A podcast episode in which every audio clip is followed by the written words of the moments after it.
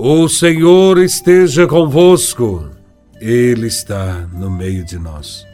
Proclamação do Evangelho de Nosso Senhor Jesus Cristo, segundo São João, capítulo 11, versículos de 19 a 27. Glória a Vós, Senhor. Naquele tempo, muitos judeus tinham vindo à casa de Marta e Maria para as consolar por causa do irmão. Quando Marta soube que Jesus tinha chegado, foi ao encontro dele. Maria ficou sentada em casa. Então Marta disse a Jesus: Senhor, se tivesses estado aqui, meu irmão não teria morrido. Mas mesmo assim, eu sei que o que pedires a Deus, Ele te concederá. Respondeu-lhe Jesus: Teu irmão ressuscitará.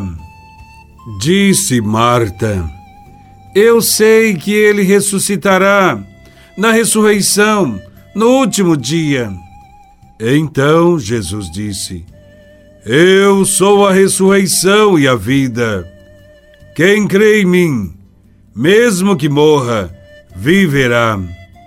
E todo aquele que vive e crê em mim, não morrerá jamais. Crês isto? Respondeu ela: Sim, Senhor, eu creio firmemente que tu és o Messias, o Filho de Deus, que devia vir ao mundo.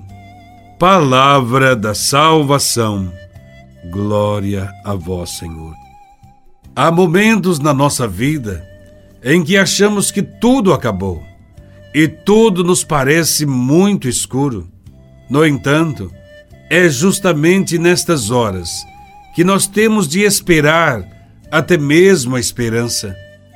Esperar a própria esperança quando não temos nada para esperar e recusar o desespero. É isto que nos ensina o Evangelho de hoje. Cristo teve multidões atrás de si. Teve muitos discípulos. Pelo menos 72 foram instruídos e formados na escola de Jesus. Jesus teve doze apóstolos, mas ele tinha os seus amigos, aqueles que eram mais próximos, aos quais Jesus partilhava, descansava e vivia momentos mais pessoais. E a gente conhece esta família. É a família de Marta, Maria e Lázaro.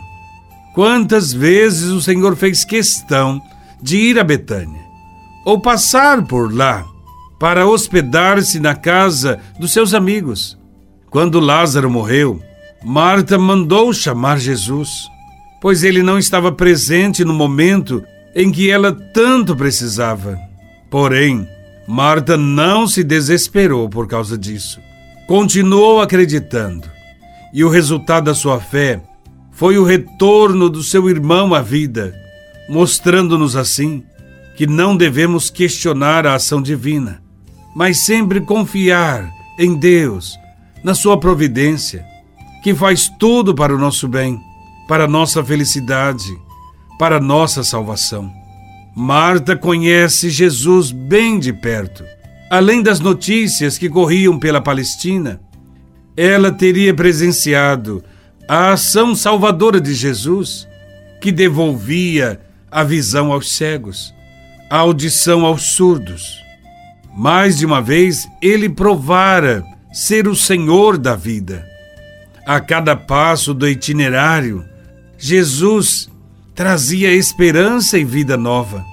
E ao chegar em Betânia, ele sente, pulsando no coração de Marta e Maria, refletido em suas lágrimas, o drama pela morte do irmão. O Evangelho diz que Marta se separou do grupo, formado pela irmã e pelos judeus que viviam o luto. Ela deixa o grupo enlutado para ir ao encontro do Senhor.